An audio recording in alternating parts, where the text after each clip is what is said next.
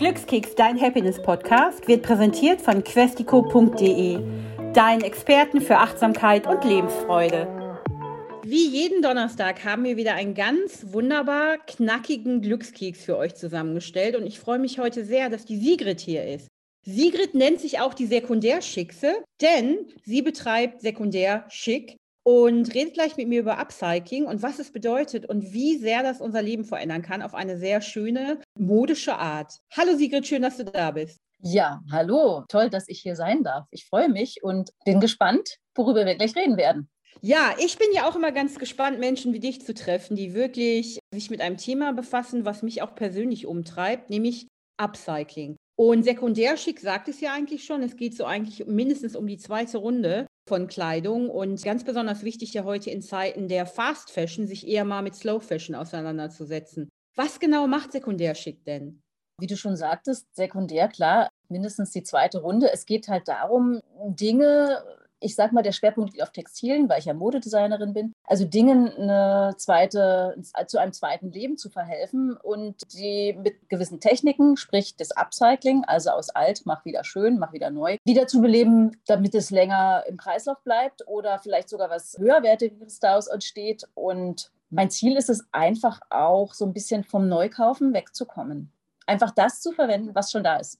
Das ist ja im Grunde genommen ein ganz altes Prinzip. Wenn man mal so 30, 40 Jahre zurückgeht oder wahrscheinlich noch viel mehr, da war das ja ganz normal, dass die Kleidung eben auch mit den Menschen sich verändert hat, mitgewachsen ist. Ne?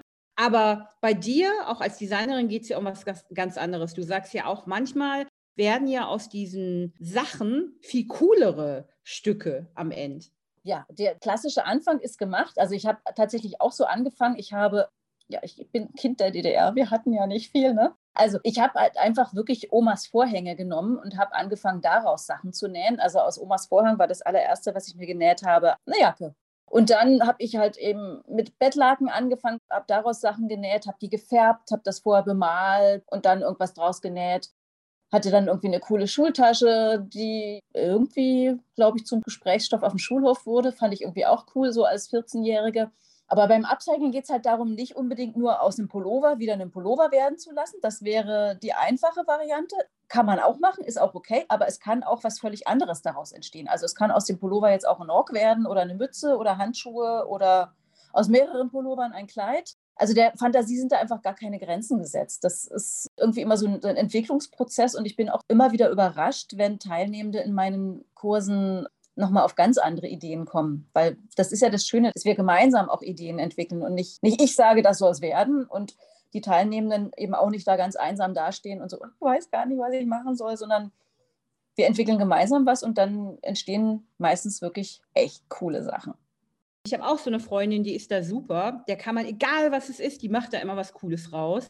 Und das, was du auch erzählt hast mit dem Stoff von der Oma, aus dem Vorhang. Also die macht dann auch irgendwie aus irgendeinem Stoff so plötzlich ein Kopfkissen oder ne, ein kleines Etui. Und ich finde es auch immer sehr faszinierend. Also man kann bei dir auch Kurse belegen. Genau, man kann bei mir ausschließlich Kurse belegen. Also das ist es. Ich bin zwar Designerin, aber ich habe keine eigene Kollektion, sondern ich gebe nur Workshops, wo im weitesten Sinne Upcycling betrieben wird. Wie gesagt, der Schwerpunkt liegt bei mir auf Mode und Textilien, ich weite das auch manchmal ein bisschen aus in andere Richtungen, so aus Interesse einfach. Also ich habe, als ich in mein Atelier gezogen bin und eine Eröffnungsparty geben wollte, habe ich festgestellt, boah, ich habe gar nicht genügend Gläser. Ich brauche Trinkgläser, kaufen wollte ich nichts. Und dann fiel mir ein, auch Mensch, hier unten ist ja ein italienisches Restaurant, da gehe ich mal und frage, ob die Flaschen haben. Und dann habe ich aus diesen Flaschen eben Trinkgläser gemacht. Ein Beispiel. Oder eben auch als ich hier eingezogen bin, der alte Fußboden war kaputt und die alten Holzdielen sollten weggeworfen werden. Dann habe ich gesagt, so, äh, stopp, äh, verwahrt die mal noch, da will ich noch was Schickes draus machen. Und dann habe ich dann, haben wir hier angefangen, Möbel zu bauen. Also wir haben den Küchentisch haben wir aus den alten Fußbodendielen gebaut oder auch meine Regale, die hier hinten zu sehen sind, sind aus diesen alten Fußbodendielen entstanden und diverse andere Sachen. Das sind eher so Randerscheinungen. Workshops konzentrieren sich bei mir tatsächlich schon eher auf das Modische. Textilien im weitesten Sinne, das können aus T-Shirts, können Schlüsselanhänger, Schlüsselbänder entstehen oder auch, mal aus Werbebanner Rucksäcke. Das ist auch so ein Klassiker, den ich anbiete. Und diese Workshops gibt es auf Veranstaltungen, auf Festivals oder an der Volkshochschule oder aber auch ganz neu online. Ich habe jetzt einen ganz neuen Online-Kurs. ja, aber das ist doch großartig, weil speziell jetzt gibt es ja viele Menschen, die auch sagen, mein Gott, mir ist so langweilig. Und dann zu sagen, boah, ich mache mal so einen coolen Sekundärschick-Workshop, in dem ich eben auch Sachen, die ich hier habe und eigentlich mag, aber was kann man daraus noch machen? Ich habe das auch so letztens, natürlich habe ich das nach Freundin wieder weitergegeben, weil ich bin handwerklich so unbegabt. Aber ich habe auch so eine ganz tolle Konservenbüchse gehabt und habe der das Ding gegeben und gefragt, hey, kannst du mir daraus nicht so einen kleinen Becher machen, in den ich dann irgendwas reinstellen kann? Und sie, ja, klar, kann ich machen. Und ich liebe das ja, wenn Dinge einfach ein zweites Leben haben. Genau, das ist so der Klassiker. Also Konservendosen habe ich auch ganz viel bearbeitet für alles Mögliche. Mein Tisch ist voll mit Stiftedosen aus Konservendosen in verschiedensten Varianten. Ist auch ein Klassiker, was ich zum Beispiel auch gerne mit Schulklassen mache, weil wenn dann viele da sind, ich kann nicht irgendwie 30 Kids an der Nähmaschine betreuen, das geht nicht, aber 30 Kids an der Konservendose, das klappt. Da können sie sich kreativ selbst austoben. Das ist aber eher so ein anderes Ding. Aber vor allem geht es ja wirklich um die Sachen, die man sehr, sehr gern mag, wie du es schön sagst. Also das kenne ich in meinen äh, textilen Upcycling-Kurse. Da kommen dann eben wirklich Menschen, die sagen, boah, ich habe hier so ein Teil, das ist, was ist ich, von meiner Oma oder das erinnert mich an meine Oma, weil ich das mal von ihr geschenkt gekriegt habe oder ich habe es bei einem Urlaubstrip gekauft, aber es steht mir nicht, es passt mir nicht, es ist ein Loch oder ein Fleck oder irgendwas drin. Das sind alles Gründe, wo man sagen kann, hey, da machen wir was mit. Im kleinsten Falle kann man natürlich auch, das ist jetzt nicht so richtig Upcycling, aber auch das will ich immer nicht ausschließen, man kann eben auch Sachen einfach mal reparieren. Ganz banal, ja, man kann Sachen reparieren oder man kann Knöpfe annähen. Das ist für viele tatsächlich auch noch so ein Hä? Aber wenn ich eigentlich mit dem Teil einverstanden bin und sage, da ist nur so ein kleiner Fehler, dann empfehle ich immer lieber, repariere es. Ansonsten wäre halt wirklich der Punkt, wenn man sagt, ich finde den Stoff geil oder ich finde jenes oder die Farbe oder so, und dann kann man sagen, dann machen wir was, was völlig anderes draus und überlegen, was können wir mit diesem Teil anstellen, damit es für dich passend wird. Und Ziel ist es ja immer, ich meine, wir sind ja hier beim Glückskeks-Podcast, ne? Ziel ist es ja immer damit, wirklich glücklich zu werden. Und die entstandenen Teile, ich sagte immer, es sollen eigentlich Lieblingsstücke werden. Und das ist genau das, was du beschreibst, dieses Glücksgefühl, was man hat, ne, wenn aus dem Stoff, den man von seiner Oma zum Beispiel noch hat, ne, dass man irgendwas macht, was man auch wirklich gerne benutzt und am besten immer dabei hat. Wie ist es denn bei dir dazu gekommen? Du hast gerade so schön gesagt, du bist ein Kind der DDR, wir hatten ja nichts, da musste ich direkt lachen. Meinst du, das ist ein bisschen daraus auch entstanden, dieses, weil ich glaube, in der DDR ging es ja auch darum, ganz viel aus dem zu machen, was man eben hatte. Ich glaube schon, dass das auf alle Fälle so ein bisschen mit reinspielt. Es gab ja nicht viel und aus dem Mangel ist dann irgendwie auch wieder eine ganz kreative Ader entsprungen, meine ich mal. Und es war eben wirklich, ja klar, man hat sich um die Dinge, die man hatte, eben auch wirklich gekümmert, damit sie lange, lange halten. Das steckt, glaube ich, schon ganz tief mit mir drin. Andererseits muss ich ein bisschen weiter ausholen. Also ich bin halt wahnsinnig groß gewachsen. Nee, eben also nicht. Mir passt einfach nichts, was es eh zu kaufen gibt. Und deswegen war ich schon immer dabei und habe irgendwie immer an meinen Klamotten rumgeschneidert und rumgedoktert. Ich habe mir das Nähen als Kind selbst beigebracht an Omas alter Nähmaschine. Und dann war das naheliegend. Dann habe ich eine Ausbildung zur Schneiderin gemacht und Modedesign studiert. Und dann dachte ich so, ja, jetzt bin ich da und ich kann die Welt schöner machen mit meinen tollen Modedesigns. Dann ist tatsächlich dieses Selbermachen ein bisschen ins Hintertürchen geraten dann habe ich halt festgestellt, als ich dann als Designerin gearbeitet habe, so mit diesem, ich mache die Welt ein bisschen schöner, ist ja dann doch nicht ganz so, weil ich habe halt so wahnsinnig viel Müll beigetragen. Bei diesen kurzen Kollektionszyklen, die wir in der Mode haben, es fing ja an, dass es irgendwie halbjährlich neue Kollektionen gibt, dann kamen vierteljährlich Kollektionen, dann kamen sie monatlich, irgendwann kamen wöchentlich neue Kollektionen raus und so viel Kleidung kannst du gar nicht anziehen. Das ist natürlich echt schrecklich. Da habe ich festgestellt, so, boah, ich mache die Welt nicht schöner, sondern ich vermülle eigentlich die Welt mit dem, was ich anstelle. Und habe halt wirklich gesagt, ich muss da raus jetzt. Ich will davon nicht mehr Teil sein. Ich möchte nicht mehr beitragen zu diesen Müllbergen, die auf der Welt entstehen und auch nicht zu dieser Ausbeutung der Menschen dort. Und dann aber, hm, was mache ich jetzt? Boah, fünf Jahre Studium, drei Jahre Ausbildung, zehn Jahre Berufserfahrung, so das kannst du jetzt ja auch nicht so einfach über den Berg werfen und was völlig anderes machen. Und dann fiel mir eben wieder ein, so Mensch, ich habe doch als Kind das schon immer gemacht. Als ich Kind war, gab es tatsächlich immer so Reparaturflicken, die in der Kleidung drin waren. Und daraus habe ich für meine Puppen Kleidung genäht. Und warum eben nicht das, was ich eigentlich schon immer gemacht habe, wiederbeleben? Und das auch anderen Menschen zeigen, weil eben auch immer wieder kam, so wenn ich solche Sachen hatte, die dann irgendwie aus so einem, ich sag mal so aus so Müll entstanden sind, dass mich Leute angesprochen haben, so, boah, das sieht aber cool aus, was ist das denn? Kannst du das für mich auch machen? Und dachte ich so, naja, nee, ich nicht, aber ich zeige dir, wie es geht. Dann kannst du es selbst machen. Und dann ist es ja noch ein ganz anderes Gefühl, was einen ja so wahnsinnig stolz machen kann, wenn man eben was selbst macht es ist ja heutzutage so, wir sitzen alle mehr oder weniger am Computer und machen wenig mit unseren Händen, sondern, also außer dass wir auf der Tastatur rumtippen. Deswegen ist es auch ein ganz, ganz toller Ausgleich zu dieser einseitigen sitzenden Tätigkeit. Jetzt, klar, beim Nähen sitzt man auch, aber es ist doch ein bisschen mehr Bewegung drin, wirklich was mit den eigenen Händen selber was zu machen. Also wirklich tätig werden und aber eben auch das Gehirn nochmal anzustrengen, vorher eben auch diesen kreativen Prozess mit einzubauen. Und das sind Sachen, die machen einen natürlich wahnsinnig stolz. Und es kommt was raus, was niemand anderes hat. Es ist was Einzigartiges. Kein Mensch auf der Welt hat genau das gleiche Stück dann. Hingegen, wenn du zu, ich will keine Namen nennen, aber zu diesen großen Modehäusern gehst, die werden millionenfach produziert. Das heißt, wenn du ein so ein Teil hast, gibt es mindestens 999.000 andere Menschen, die genau das gleiche Teil tragen. Und das ist ja irgendwie wieder nicht so cool. Oft ist ja auch, das habe ich auch schon oft gehört, dass die sagen, naja, das ist jetzt nicht die geilste Qualität, aber es muss ja nicht lange halten. Und das ist ja meines Erachtens auch der total falsche Ansatz, weil ich kaufe lieber Dinge, die ich gerne anfasse, die ich gerne ansehe, die ich gerne trage, ne, die sich einfach auch gut anfühlen. Ich finde das ja auch ganz spannend, was du gerade gesagt hast, dieser Stolz und dieses Glück, was man dann empfindet, wenn man was selbst gemacht hat. Aber es ist ja auch unglaublich schön, sowas zu verschenken. Viel persönlicher geht es eigentlich nicht. Das finde ich einen total schönen Ansatz. Also ich hatte das als Kind, habe ich halt angefangen und alle Weihnachts- und Geburtstagsgeschenke immer selber gemacht. Ich habe das da ganz banal aus dem Grund, weil einfach mein Taschengeld nicht so, so üppig war, dass ich immer was kaufen konnte. Und dann hat sich das auch so aufgespalten. So die einen fanden das gut, die anderen fanden es nicht so gut. Und die, die es gut fanden, da ist mir dann irgendwann bewusst geworden, und das ist nämlich der grundsätzliche Ansatz für dieses Selbermachen dieses, hey, da hat sich jemand Zeit genommen und hat etwas für mich selbst gemacht, hat sich erstmal Gedanken darüber gemacht, was könnte mir gefallen, was könnte mir passen.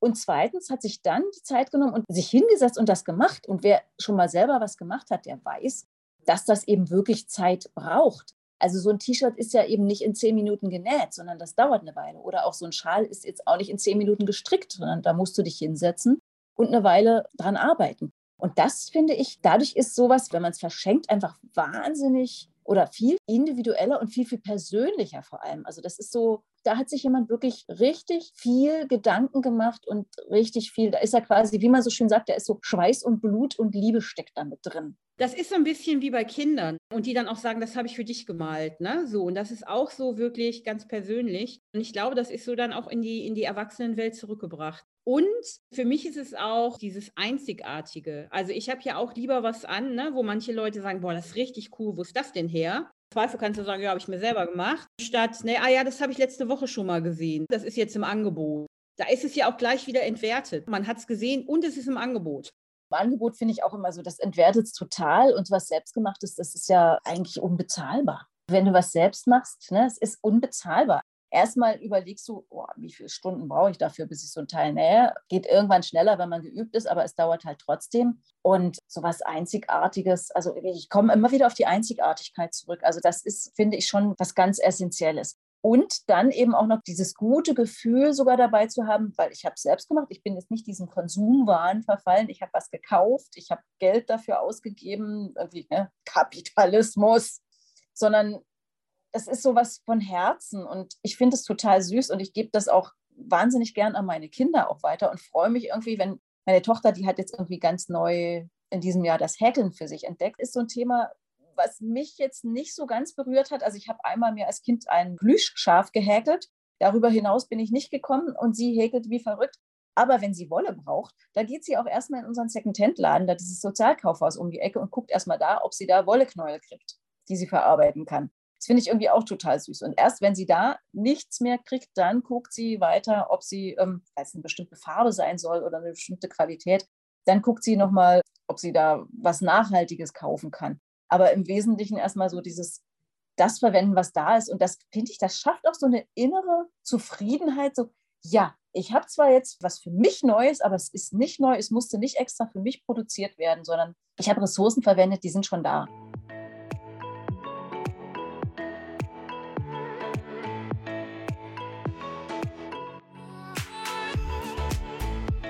Und das ist ja auch so eine ganz tolle Bewegung, die jetzt durch die gesamte Gesellschaft geht, glaube ich auch.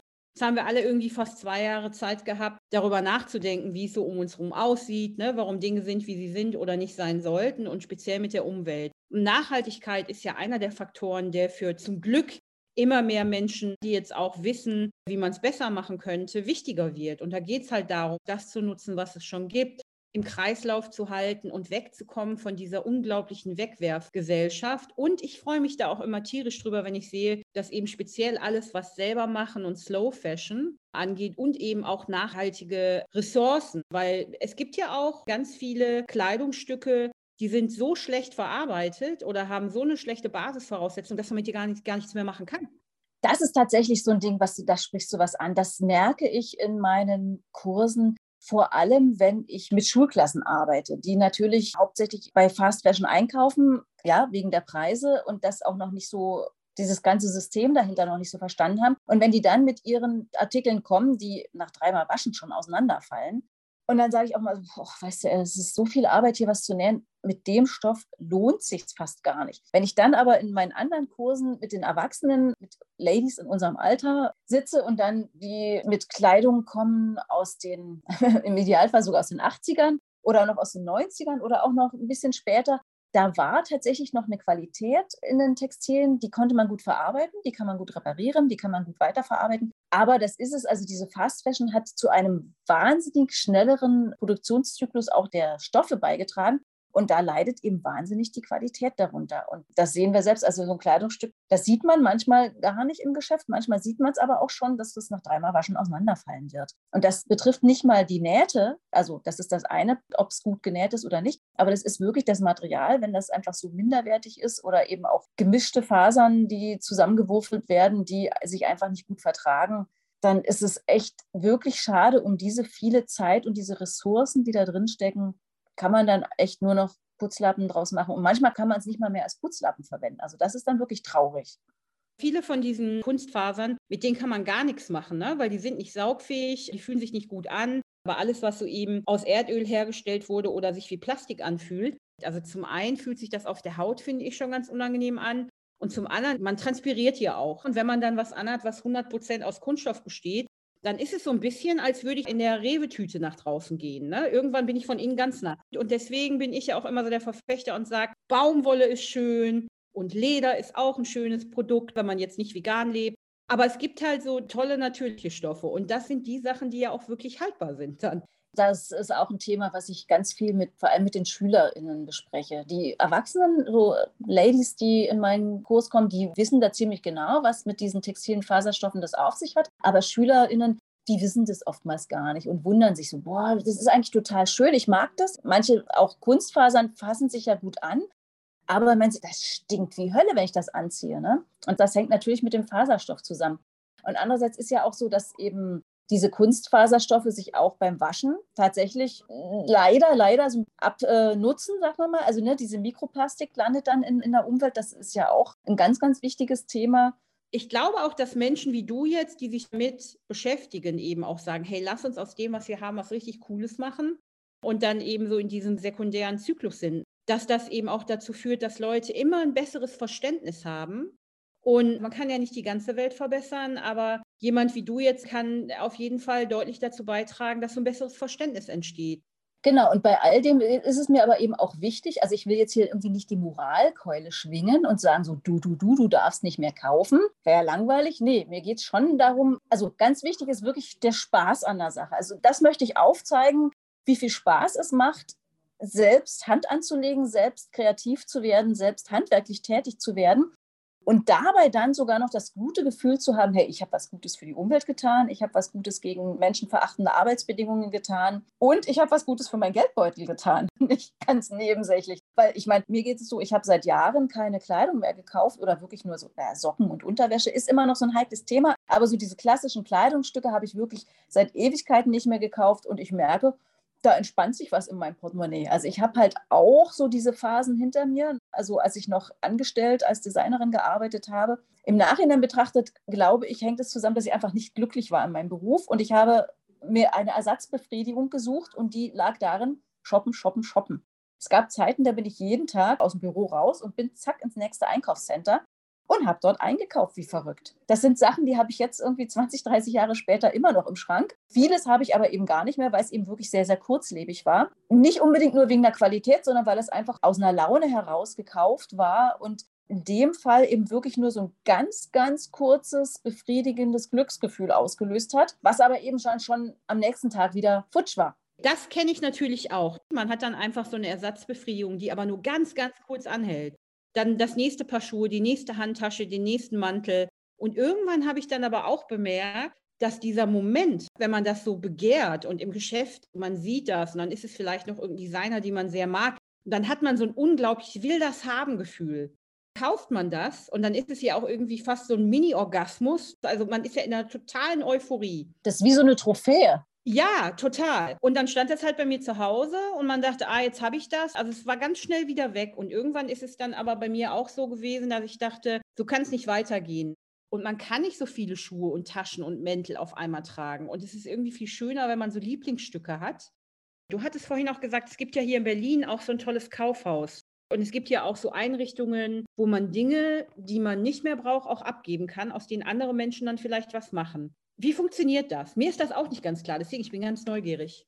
Also inzwischen gibt es tatsächlich sogar richtig viele. Also es gibt viele, viele kleine Geschäfte und es gibt inzwischen tatsächlich zwei größere Kaufhäuser. Also eines ist von der Berliner Stadtreinigung betrieben und eines ist ein ehemaliges Karstadt, wo Gebrauchtwaren gehandelt werden. Und letztendlich im Wesentlichen ist es so, dass das tatsächlich alles gespendete Sachen sind, die Menschen wie du und ich, die wir nicht mehr brauchen, dort abgeben können und die dann da verkauft werden. Und da gibt es verschiedenste Modelle. Ich kenne viele, das, deswegen nennt sich das Sozialkaufhaus, wo dann eben auch Menschen, die sonst im normalen, wie heißt es schön, normalen Arbeitsmarkt keine Chance hätten, die dann da Sachen verkaufen. Oder aber ich kenne auch einige, die dann einfach die Einnahmen in wohltätige Zwecke wieder investieren, für die Obdachlosenhilfe und so weiter. Also Berliner Stadtmission ist da zum Beispiel auch ganz groß, die dann die Sachen, die eben nicht für die Obdachlosen verwendet werden können, weil erstens sind das hauptsächlich Männer und zweitens brauchen die keine Pelzmäntel, jetzt nur als Beispiel. Und gespendet werden hauptsächlich Damenkleidungsstücke, die dann eben sowas verkaufen und von diesem Geld dann wieder ihre Obdachlosenarbeit finanzieren. Und ansonsten eben ganz groß aufgezogen, wie gesagt, dieses von der BSR, dieses Kaufhaus, finde ich auch ganz witzig, Berliner Stadtreinigung, die halt wirklich Unmengen von diesem Kram haben, sage ich jetzt mal Kram, so ohne es negativ zu bewerten und irgendwann gesagt haben, so Mensch, vieles davon ist doch wirklich noch 1A in Schuss und kann wunderbar verwendet werden warum sollen wir das verbrennen oder schreddern oder was auch immer damit machen? Warum können wir das nicht einfach nochmal zurück in den Kreislauf bringen? Und ganz schön ist, dass eben auch diese Kaufhäuser anfängt. Haha, da komme ich nämlich ins Spiel.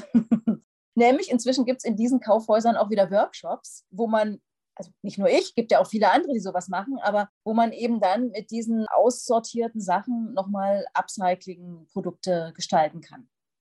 Großartig. Ich möchte mich auch noch mal ganz gerne über deinen Namen mit dir unterhalten. Sekundärschickse, so läufst du ja auch unter dem Label. Ich finde das ja einen ganz großartigen Namen. Danke, danke. Ich habe halt wirklich, naja, inzwischen ist es ja schon fast zwölf Jahre her. Nächstes Jahr sind zwölf Jahre. Halt wirklich überlegt, was mache ich und wie nenne ich mich? Und unter nur mit Sigrid Münzberg fand ich ein bisschen langweilig. Und dann ging es halt wirklich darum, so auf den zweiten Schick oder irgendwie so Wortspielereien gemacht. Und also ich fand halt dieses deutsche Wort schick einfach total schick. Das wollte ich gerne mit aufnehmen.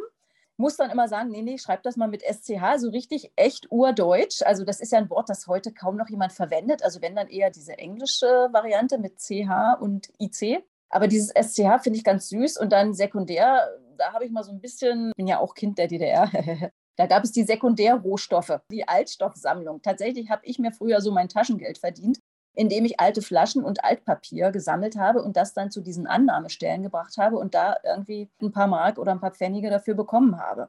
Und irgendwie diese Verbindung fand ich ganz schön, sekundär schick. Und dann war ja immer so auch die Frage so, wie stellst du dich jetzt vor? Bist du jetzt die Gründerin oder die Designerin oder Geschäftsführerin oder was? Und ich finde, diese Worte treffen es immer nicht so richtig und habe dann überlegt, so, ja, wie präsentiere ich mich eigentlich? Also ich bin ja die Frau fürs Feine und fürs Grobe. Also ich bin ja für alles zuständig und nach wie vor immer noch eine One-Woman-Show. Punktuell hole ich mir dann zwar Unterstützung, aber im Wesentlichen bin sekundärschick ich und dann bin ich jetzt halt die Sekundärschickse. Ist halt auch so eine Wortspielerei, ne? Schickse nach Hause. Wurde auch früher so oftmals negativ verwendet. Boah, die Schickse da hinten so. ich will es einfach so ein bisschen mit Humor betrachten. Ich finde halt einfach, das Wichtigste im Leben ist, dass wir lachen. Und deswegen bleibe ich jetzt einfach dabei und bin die Sekundärschickse. Schickse hatte ich dir auch gesagt, Schickse und Schick, das sind zwei Wörter, die ich sehr gerne mag. Das eine ist in Berlin, sagt man ja ganz oft, nee, dann ist der schick, ne? So, jetzt kann ich nicht Berlinern, aber schick ist ja hier ganz, ganz oft benutzt. Ne? Nee, schick und dann geht man halt raus. Ich kenne das halt auch so, das ist halt so ein altes Wort. Ne? Früher hat man auch gesagt, ach, das sieht ganz schick aus. Und meine Uroma hat mich auch immer kleine Schickse genannt. Das ist ja auch so ein altes Wort. Ne? Und das war so liebevoll das kleine Mädchen. Ach, du kleine Schickse. Das war für mich so eine Liebkosung meiner Urgroßmutter. Und damit habe ich heute so viele schöne Erinnerungen eigentlich in mir, dass ich denke, ach ja, mein Tag hätte nicht besser laufen können. Ja, cool. Dann hat es ja wunderbar geklappt hier mit uns. Dann freue ich mich, dass ich dir da so für mich sogar noch so unerwartete Glücksmomente bescheren konnte. Ja, aber mich würde natürlich jetzt bestimmt auch die Zuhörerinnen interessieren. Was wünschst du dir am allermeisten für 2022? Ich möchte auf alle Fälle noch viel, viel mehr Menschen zeigen, wie sie selbst ihre, sagen wir mal, ihre Schrankleichen oder Schrankhüter in Designerstücke umgestalten können und sonst eben auch so einfach im Kleinen, dass weniger konsumiert wird und jeder einfach nochmal überlegt, so brauche ich wirklich was Neues oder kann ich nicht mit den Sachen, die ich habe, kann ich die nicht vielleicht so, wie sie sind, einfach nochmal anziehen, in anderer Kombination, mit anderen Accessoires oder kann ich daraus noch was Neues gestalten? Und es muss ja nicht immer gleich ein Kleidungsstück entstehen, das kann ja irgendwie auch nur mal ein Schlüsselanhänger sein oder ein Armband oder eine Kette oder ein Haarband oder irgendwie so kleine Sachen. Das ist super spannend und auch umsetzbar wahrscheinlich auch für untalentierte Menschen wie mich einen Schlüsselanhänger daraus zu machen. Auf jeden Fall, das kriegst du hin. Sigrid, oder du liebe Sekundärschickse, es war mir ein unglaubliches Vergnügen, heute mit dir hier im Glückskeks zu sein. Und ich hoffe auch, dass ganz, ganz viele Menschen da noch mitmachen. Und man kann dich ja auf Instagram oder auf deiner Website nochmal sehen. Und du gibst jetzt auch Zoom-Workshops. Vielleicht nimmt man daran mal teil, um zu sehen, hey, was könnte ich eigentlich aus den Sachen, die ich schon habe, machen und mein Leben vielleicht noch ein bisschen schöner gestalten. Also, Sigrid, vielen lieben Dank und ich sag mal bis bald. Wir sehen und hören uns bestimmt wieder. Super, ich habe zu danken. Vielen Dank, dass ich mich hier outen durfte. Danke, bis dann, mach's gut. Tschüss. Hat dich unser Glückskeks inspiriert? Oder suchst du immer noch nach deinem ganz persönlichen Weg zum Glück? Sei mutig. Sprich mit jemandem, der immer für dich da ist und hol dir die Inspiration, die dich jeden Tag ein bisschen glücklicher macht. Jetzt auf www.questico.de.